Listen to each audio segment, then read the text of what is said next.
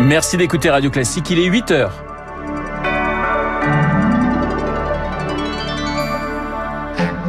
La matinale de Radio Classique avec Renaud Blanc. Vive tension à l'Assemblée. Hier soir, la France insoumise n'a pas pu faire voter son texte sur la réintégration des soignants non vaccinés alors qu'une nouvelle vague de Covid se profile. On en parle dans ce journal. 25 novembre, journée mondiale de lutte contre les violences faites aux femmes. Radio Classique vous emmène à la découverte d'une structure unique en France, Citadelle, et c'est à Nantes. Ils étaient très en forme mardi. Vont-ils tenir la barre demain? Les Bleus affronteront, vous le savez, le Danemark. L'occasion de faire le point sur ce mondial avec mon confrère de l'équipe. Vincent Duluc. Radio. Classique. Et le journal de 8 heures nous est présenté par Léa Boutin-Rivière. Bonjour Léa. Bonjour Renaud, bonjour à tous. 50 000 cas supplémentaires par jour, 800 hospitalisations. Le Covid progresse de nouveau. Une neuvième vague qui intervient en même temps que les épidémies de grippe et de bronchiolite. Se pose donc la question de la vaccination pour réduire la pression sur les hôpitaux. Mais qui doit bénéficier du rappel? À quel âge Quand recevoir son injection? Et où en est-on de la couverture vaccinale? Élément de réponse avec Rémi Pfister. La règle est a priori simple. Les soignants, les plus de 60 ans et les personnes immunodéprimées sont éligibles à la vaccination de rappel depuis deux mois. La campagne du gouvernement met en avant les nouvelles injections adaptées au nouveau variant Omicron. Mais dans les faits, nombre de pharmacies n'ont toujours pas reçu ces doses. Est-ce que cela suffit à expliquer qu'à peine 20% de cette population ait franchi le cap? Non, car en vérité, d'autres conditions sont requises attendre six mois après avoir reçu une dernière injection, un délai divisé par deux uniquement pour les 80 ans et plus et les résidents en EHPAD. Enfin, et c'est là où ça se complique, si vous êtes éligible et que vous avez eu le virus, la Haute Autorité de Santé demande d'attendre trois mois avant de recevoir une piqûre de rappel. Mais est-ce qu'une contamination remet les compteurs à zéro ou est-ce que la date de la dernière injection prend le dessus? Le gouvernement n'est plus clair sur ce point car cette directive devait prévenir d'une potentielle pénurie de nouveaux vaccins. Mais de nombreux médecins et pharmaciens n'en tiennent pas compte et vaccinent avec les doses utilisées pour les campagnes à grande échelle. Elle a un reportage de un papier de Rémi Pfister. Et nous reviendrons hein, sur euh, cette progression du Covid avec mon invité à 8h15, l'infectiologue Anne-Claude Crémieux. La question de la vaccination était hier à l'Assemblée avec ce texte que souhaitait la France insoumise pour la réintégration des soignants non vaccinés. Et la soirée a pris un tour tendu, les oppositions accusant la majorité de tout faire pour empêcher l'examen de cette proposition de loi. Un texte qui a été approuvé en revanche, celui sur l'intégration du droit à l'IVG dans la Constitution. Une première porte ouverte, mais le parcours est loin d'être terminé, puisque l'approbation du Sénat est indispensable. Or, les sénateurs avaient rejeté le texte en première lecture. Léa, nous sommes le 25 novembre, c'est la journée mondiale de lutte contre les violences faites aux femmes. L'occasion de braquer les projecteurs sur une structure unique en France, un lieu d'accueil à Nantes, ça s'appelle Citadelle, un établissement qui accompagne les femmes victimes durant tout leur parcours, de la santé à la reconstruction en passant par l'assistance judiciaire. Juché au septième étage d'un immeuble sur l'île de Nantes, il faut passer plusieurs remparts de sécurité avant d'accéder à Citadelle.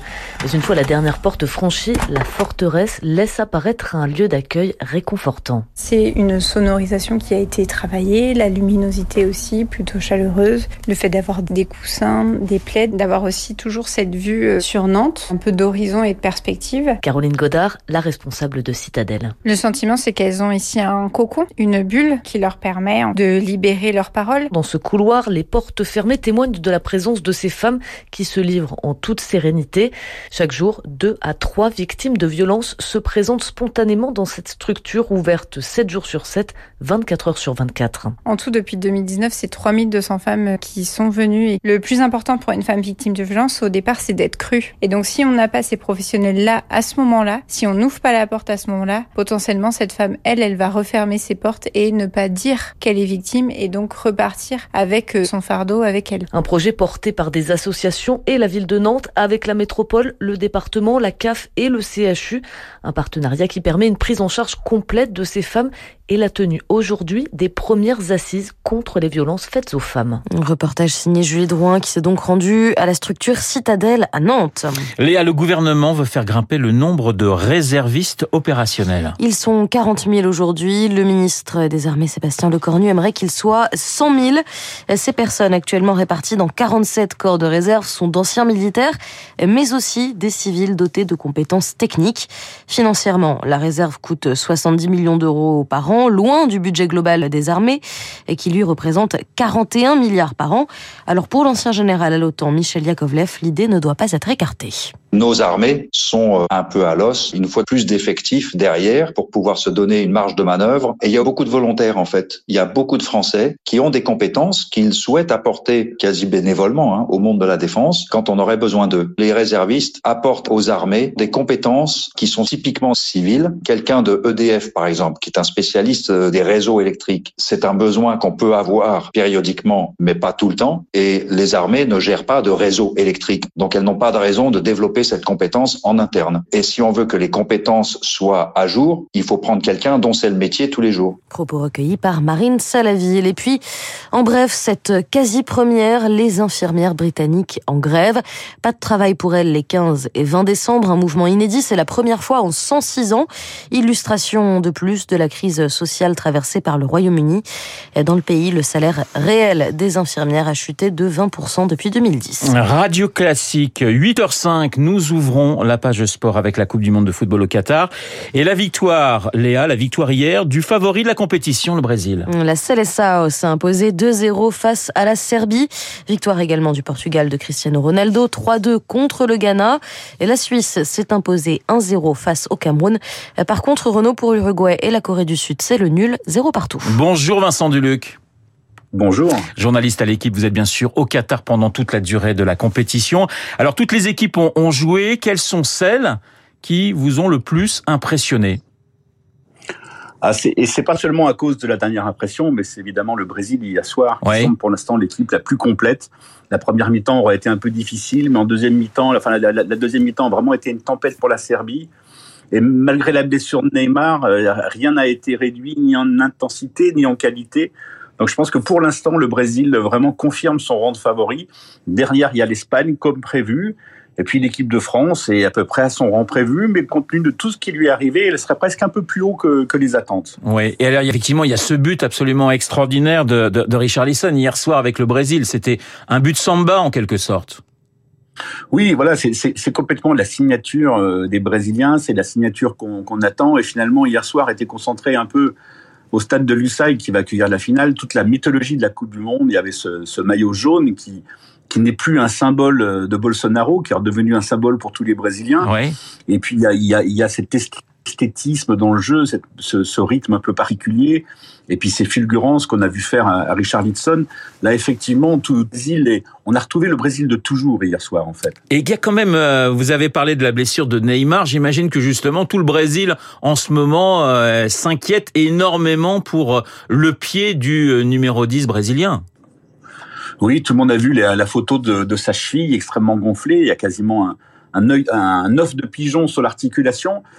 Alors la cheville, parfois, c'est voilà, on, on, on, connaît jamais la, la, la, durée des indisponibilités réelles pour ces blessures-là. Giroud disait c'est trois jours, trois semaines ou trois mois. Oui. Donc c'est pour dire tout que est, possible. Oui. Voilà. Mais, mais c'est malheureusement l'histoire de sa vie. Euh, à ce pauvre Neymar, il est toujours blessé quand il faut pas. Là, cette fois, peut-être que c'est pas trop grave. Peut-être que le, sans doute le Brésil peut franchir le premier tour sans lui. S'il peut revenir, disons, à l'horizon des, des huitièmes de finale, il peut encore espérer rattraper un peu son destin et essayer de, de, conquérir la première Coupe du Monde de sa carrière. Bon, on va suivre de très près effectivement la, la cheville de, de, Neymar. La France joue demain contre le Danemark. Vous l'avez dit sur cette antenne, hein, c'est un vrai test. C'est un vrai test pour la défense française surtout.